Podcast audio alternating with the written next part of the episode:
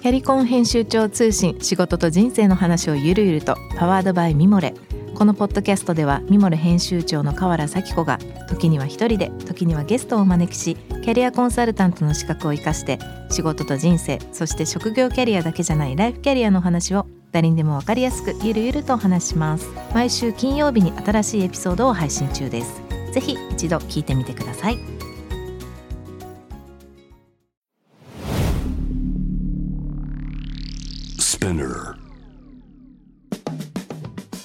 ナビゲーター中道大輔です。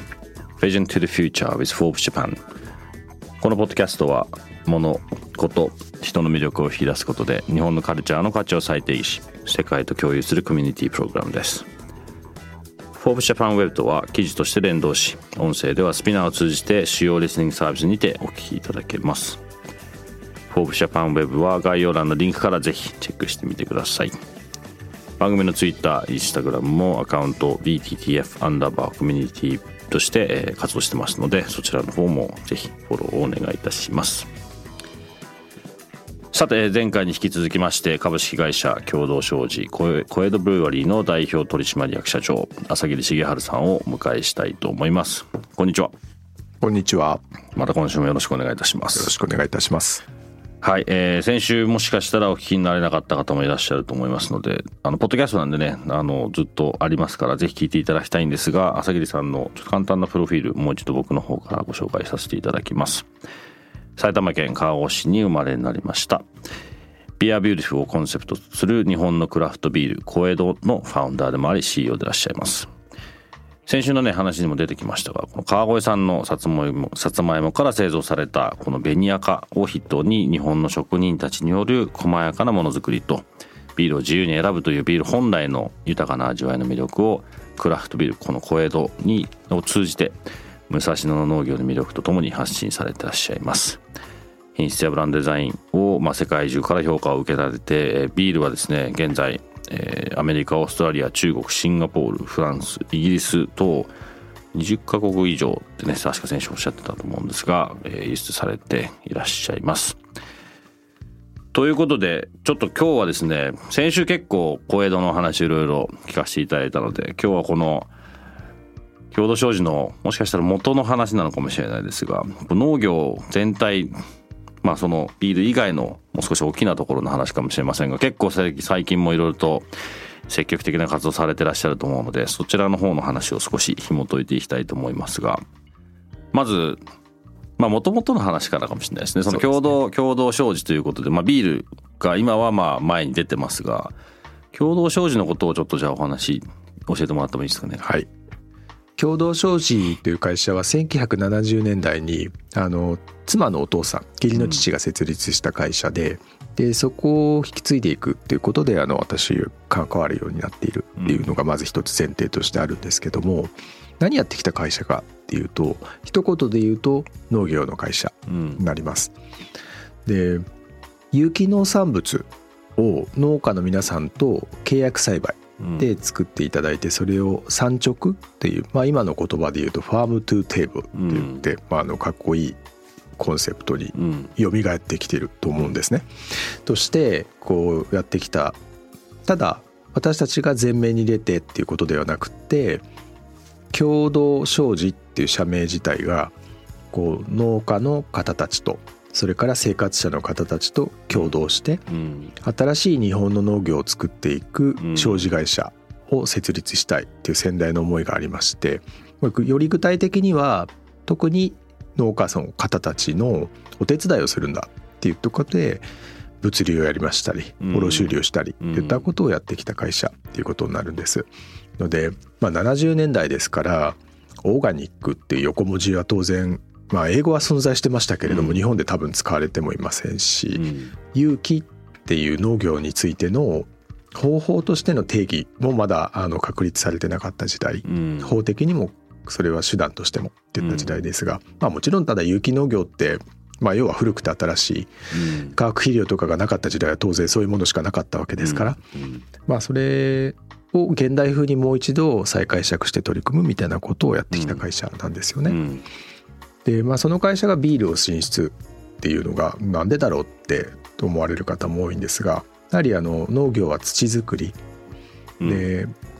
畑を健康に保つうん。っていうことがとても大事でしてそこで緑の肥料と書いてうん。緑肥っていう作物があるんですね、まあ、植物です。うん。でそういう植物を植えると自然にこう土を浄化したり栄養分を蓄積してくれたりっていう機能がある、まあ、それに麦を植えるっていったことが埼玉の方では農業としてありまして、まあ、ただ緑肥なので畑にすき込んでしまうわけです。うん。でそれで収穫しないのはもったいないじゃないかっていうようなことなんかがあってうん。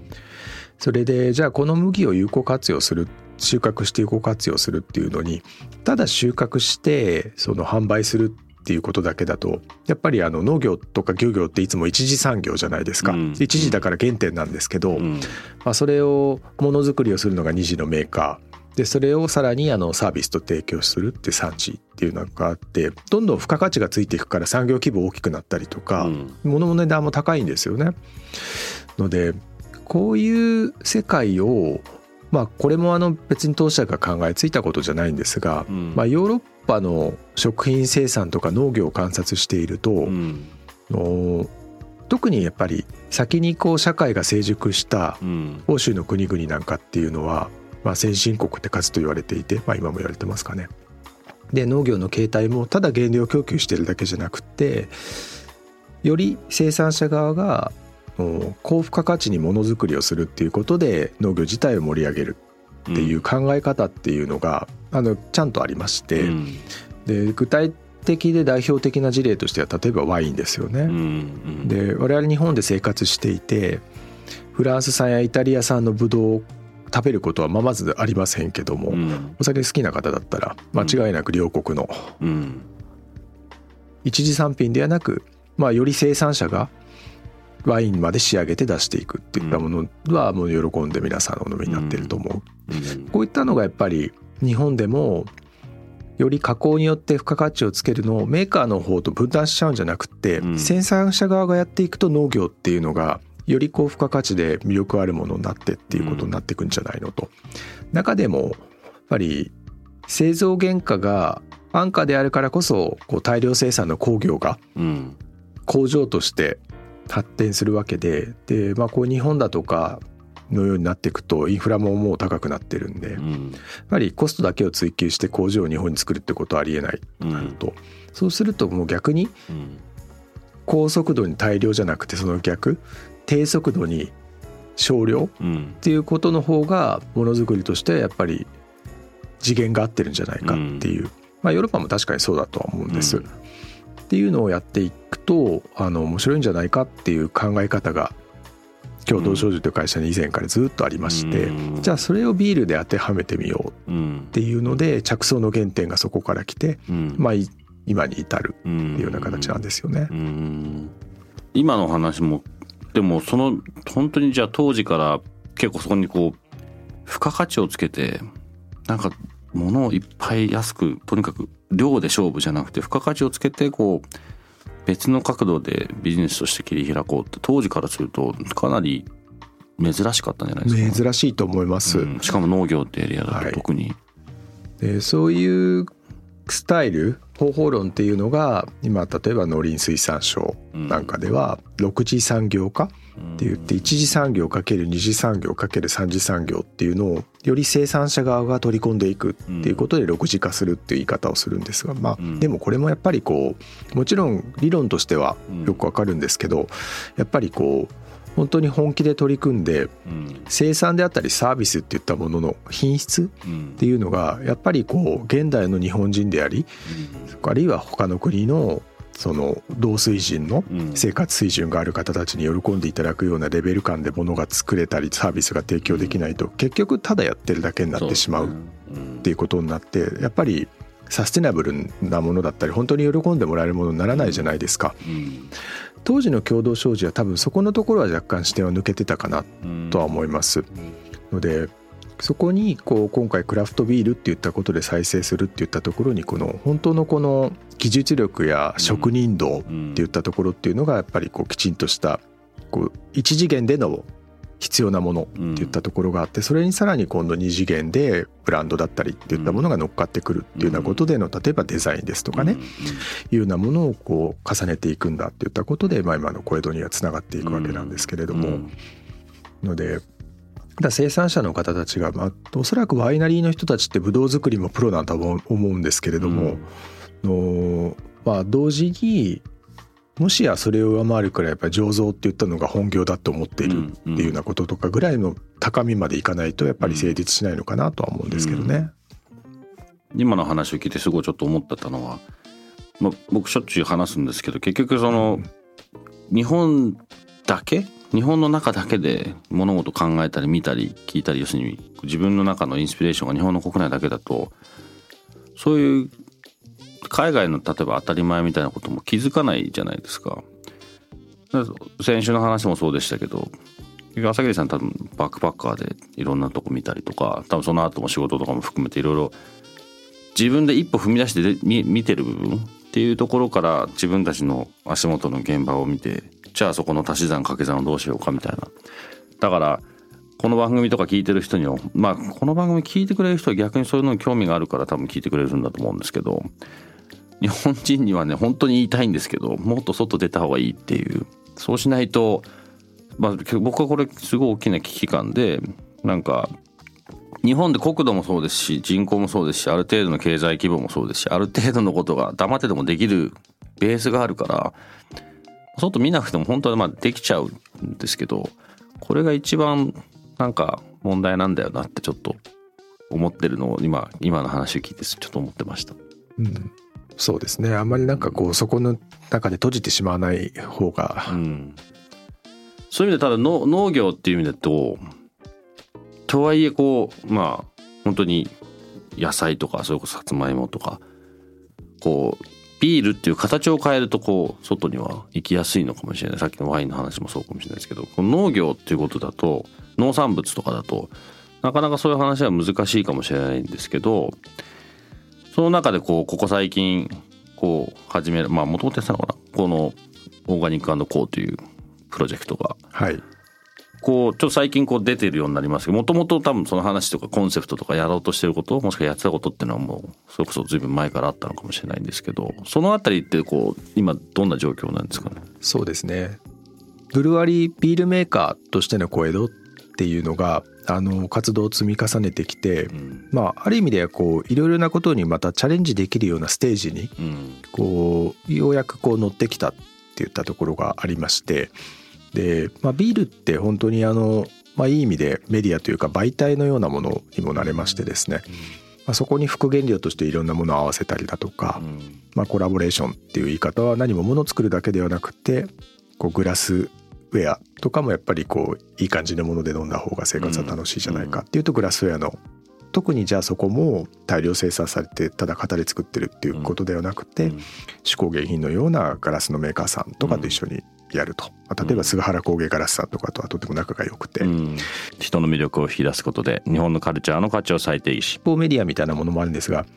こう一方でビールっていったところをこうもうちょっとこう広く見ていくと、やっぱり小江戸の原点である農業っていったところっていうのにどう向き合っていくかっていうのはこれはもうビールメーカーとしてそこは絶対やんなければいけないって言ったことではないんですけども、うん、やっぱりこの会社の母体が農業だし、うん、私も川越の街中じゃなくて農村で生まれ育ってるんで、うん、そういう原風景がやっぱりこう身近だったり好きなんですよね。のでいかにこうそこの農業としてもこうビールをもう一度こう取り上げていくかっていったこととかっていう中もあって、でじゃあ長らくこう当社としても大事にしてきたオーガニック有機っていったものをこう見てみますと、うん、日本では有機農業ってやっぱりこうとてもあの多くの方に言葉としては知っていただいてるんですけど、うん、やっぱり普及しているとは言い難い状況があります。うん、で0.2%しかないんですね。そうなんですか？そうなんですよ。ビールはもうクラフトビールは1%を超えたんですよ、うん、だから歴史が浅いクラフトビールの方が、オーガニックの農業よりも流通ボリュームが大きくなったっていうのはこれはちょっとんと思いまして、何かもう一度やっぱりこのオーガニックのことを、のきちんと向き合ってですね、でよりこう知っていただいたりとか自分たち自身もこうオーガニックをきちんと再評価するっていうこととかをやっぱりやりたいなってすごく思うようになりまして、で、まあ、なんででも日本でオーガニックの農業がそんなにこうオーガニックのプロダクトとかもやっぱりこうみんなに受け入れられてないんだろうって、まあ、一つはもちろんお値段の話はあると思いますが、ちょっとやっぱり高いよねっていうこと。でこの業界がやっぱりこう長らくこう枕言葉のように使ってきた表現がありまして、うん、安心で安全で美味しいっていうことをよく有機農業有機農産物の話をする時に確かに使ってきたんですが、もちろんそれはその通りだと思います。だけれどもその言葉をこう確立その定義を確立されるためには一般的な野菜だとかが、反対が成立しないといけないじゃないですか。すね。うん、不安で危険でまずいっていう。それやっぱりこう受け手情報の受け手としては、でも普通に売ってるよねと。で食べてて誰も危険な思いしてないよねっていうようなことがやっぱ混乱しちゃうと思うんですよ。だからそういう要素は含んでるけどやっぱりオーガニックって言ったことの本当の良さってなんだろうって言うとまあ例えば今日なんかもうむちゃくちゃ暑いじゃないですか、うんうん、でも私埼玉から来てますから東京の方が涼しく感じますけど 明らかにこのグローバルウォーミングっていうのはもう本当に顕著だと思いますし、うん、地球のこともっとちゃんと考えてよって子どもたちがこう、まあ、国連のスピーチをするっていうような時代になってるっていうことだっていうことを考えた時にオーガニックの農業のやっぱり一番のこう地球貢献社会貢献っていうのは、やっぱり自然環境を極力壊さない、サステナビリティだっていうことだというように本当に今まあみんなも思ってますけども、やっぱりそこが一番なのかなと思うんですよ。だからそういったことをやっぱりこう今まで私たち自身はずっとお手伝いをして農家さんのお手伝いをしてで生活者の方たちにスムーズに届くような物流を構築してとかっていったことをやってきたんですけど伝えることがなかなか直接お話しすることができないじゃないですか、うん、裏方だっていうことで。だから、まあ、オーガニックコーっていうのは有機農産物の専門の八百屋なんですけど、うん、でその八百屋を始めた理由っていうのはやっぱり今みたいな話とかがごくごくこう感じていただけるような、うん、そういう場作りであったり、うん、会話をするような場を作りたいなっていうのがあって、まあ、ショールーム的な意味合いで始めたんですがただ一方でこんな堅苦しい話を あのしつけがましくみんなも聞きたいわけじゃないと思うんですよ。だからまあやっぱりクラフトビールもそうなんですけどオーガニックの野菜やプロダクトも、うん、なんかやっぱりこういいよねって、うん、こう気軽に楽しんでいただけるようなものっていうのがお届けできるようなものがこう場として作りたいなってありまして始めました。でもそのごめんなさい。オーガニックがその1%未満っていうイメージが全然つかないんですけど結構なんとなく巷ではこう、まあ、有機野菜もオーガニックとかも結構こう見てる気がするんですけど全その全然広がってない一番の理由っていうのは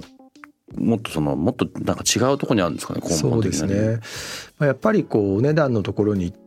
フィーチャーするのであれば、うん、やっぱりこう裕福な方のこうちょっとしたまあ、道楽的なイメージっていったところは一つはつきまとってると思いますし、あとはもう一つはやっぱりこう本当にあのアレルギーですとか体質の問題でやっぱり本当にご苦労されている方たちが極力やっぱりそういったリスクを避けるために化学物質を使ってないとか農薬を使ってないとかっていったところをこうすがるような思いでやっぱり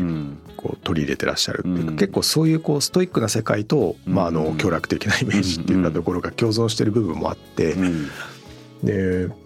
じゃあオーガニックって普及してないから意味ないのかっていうと、やっぱり自分たちはとてもそうは思えないですよね。で言うとやっぱりこれだけ地球がおかしくなってきてる中で、まあ、農業ってやっぱりある意味ではこう自然の中で人間の都合で植物を繁殖させるっていったことであれば、生態系としてはまあ外れてる方向じゃないですか。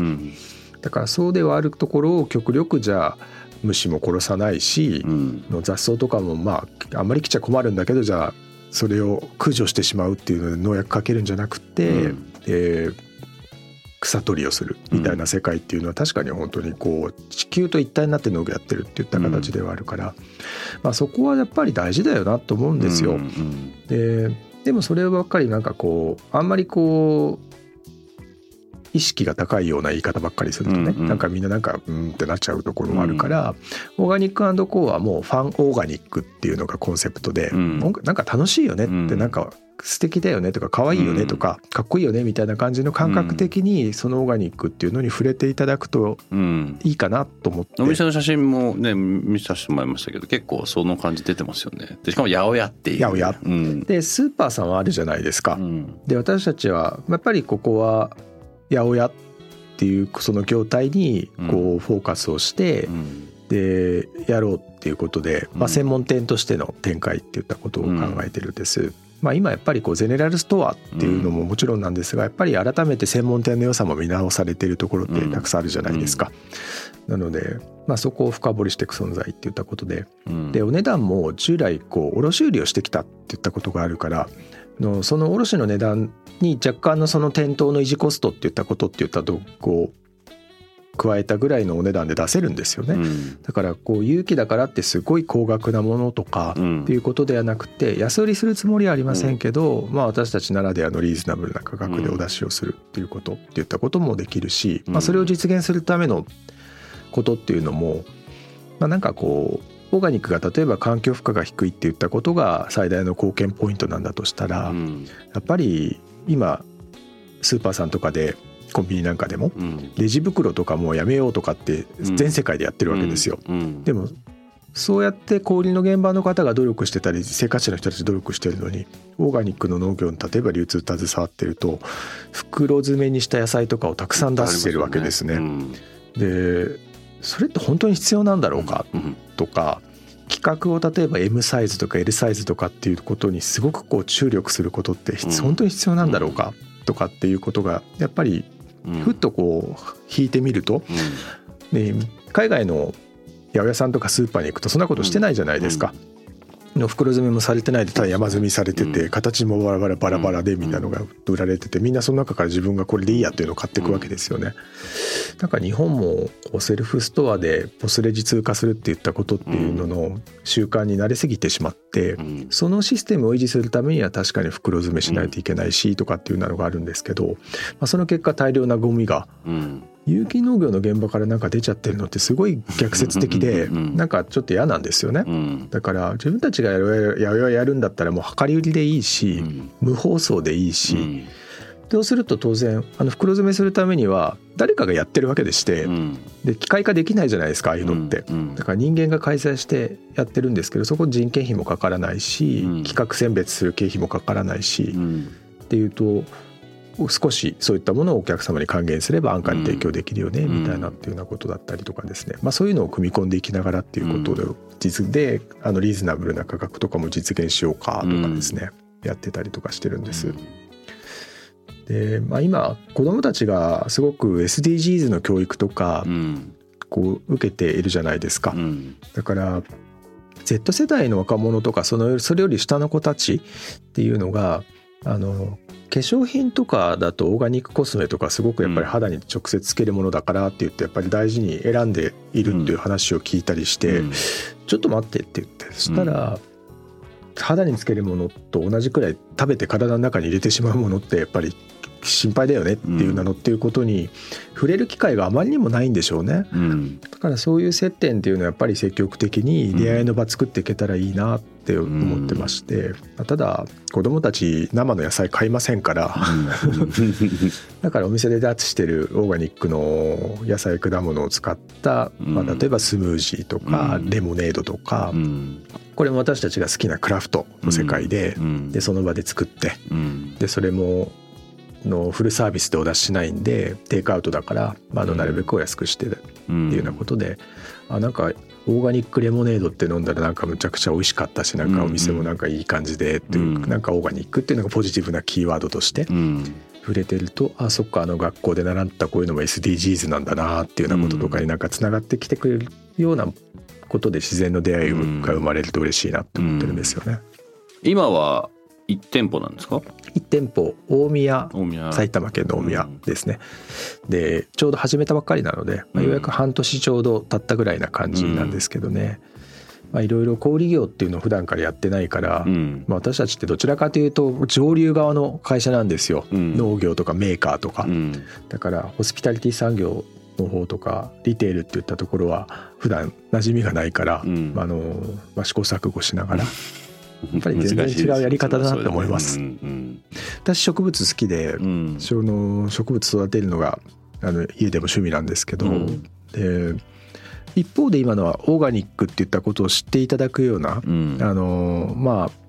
こう 2C 側のうん。お話を今させていただいたんですけど、うん。一方で今の本当に日本の農家さんたちはやっぱりすごいスピードでいいなくなっていってしまってるしこれからもそれは続いちゃうんですよね、うん。だから共同商事は農家さんのお手伝いするぞって言ったから表に出ないんだっていうことで、うん。こう全国の農家さんとリレーションを作ってきたんですけどその方たちの中でも半分ぐらいしか後継者がいないんですよ、うん。聞いていると。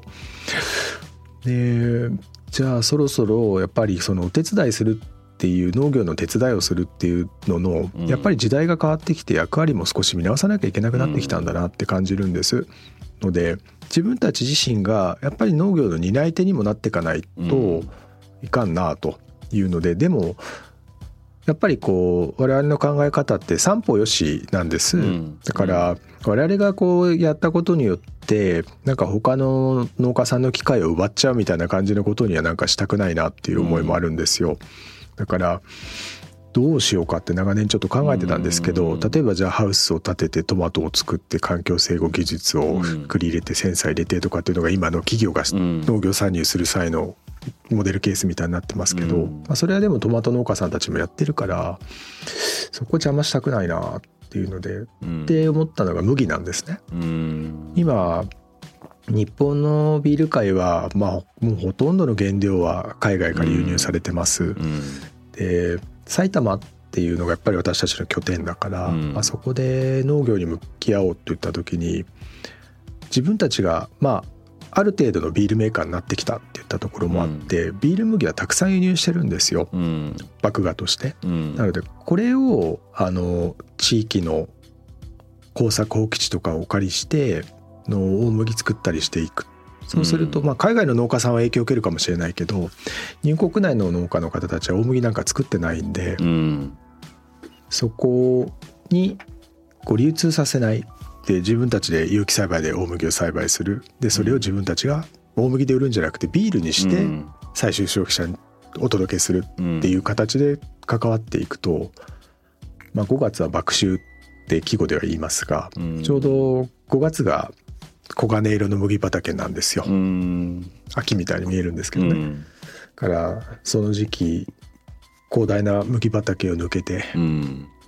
その先にブルワリーがあって、うん。みたいなのってなんかいい絵が見えますよね。ってうん。そそれはなんかこう企業のいわゆるブランディング的な意味合いにもきっと貢献してきてくれるでしょうし、うん。まあ、地域の経過や農業うん。っていったこととかに。でそしてこういう時代だと本当にあの、まあ、今のねのウクライナ問題とかもそうですが、うん。の国小麦が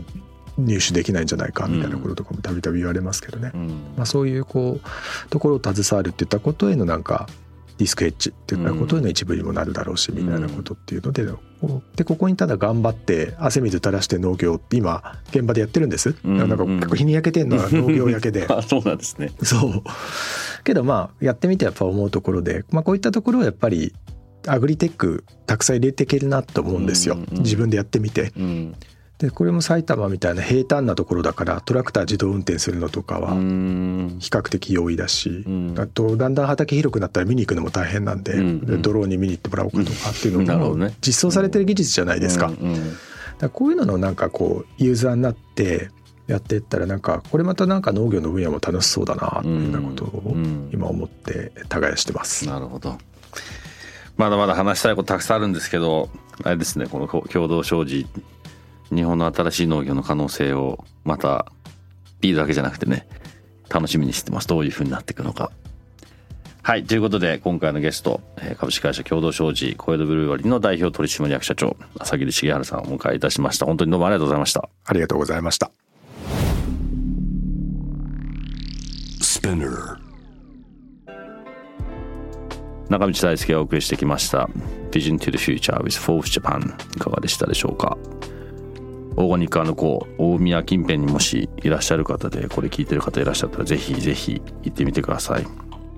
まあちょっとねあの日本のオーガニックの現状、まあ、オーガニック農業っていうのかな？あの1%未満ってちょっとこれびっくりしたんですけど海外のベースとしてもそうですしなんかもっと全然当たり前なのかと思ってましたけどこれはなんかやらなきゃいけないことがたくさんありそうな予感がします。そう思う人ちょっと一緒に何かできることがあれば是非ちょっとここからスタートできるといいかなと思います。子供たちのためにもね考えなきゃいけないと思いますので。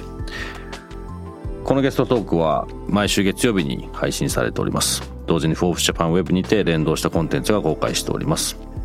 またショートコンテンツ Vision to the Future Stories と題しまして毎週水曜日金曜日日曜日にフォーブスジャパンよりピックアップしたニュースをお届けしております。 SPINEAR ほか Spotify、Apple Podcast、Amazon Music などでもお楽しみいただけますのでそちらの方もよろしくお願いいたします。質問、感想とありましたら番組の Twitter アカウント VTTF アンダーバーコミュニティにて、えー、そちらの方にもお寄せください。Vision to the Future with Forbes Japan 次回もぜひお楽しみに。ここまでのお相手は中道大輔でした。See you next week.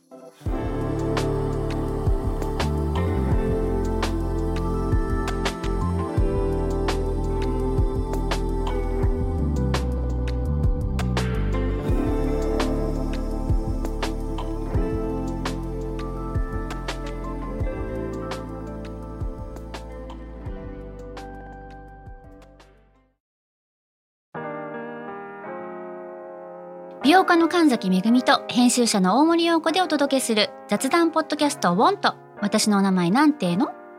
ふと私って誰なんだ？と自分がぐらついてしまうそんなあなたと毎日を楽しくするサバイバル術を一緒に考えていきます。ウォンとは毎週水曜日朝5時に配信。ぜひお聞きのプラットフォームでフォローしてください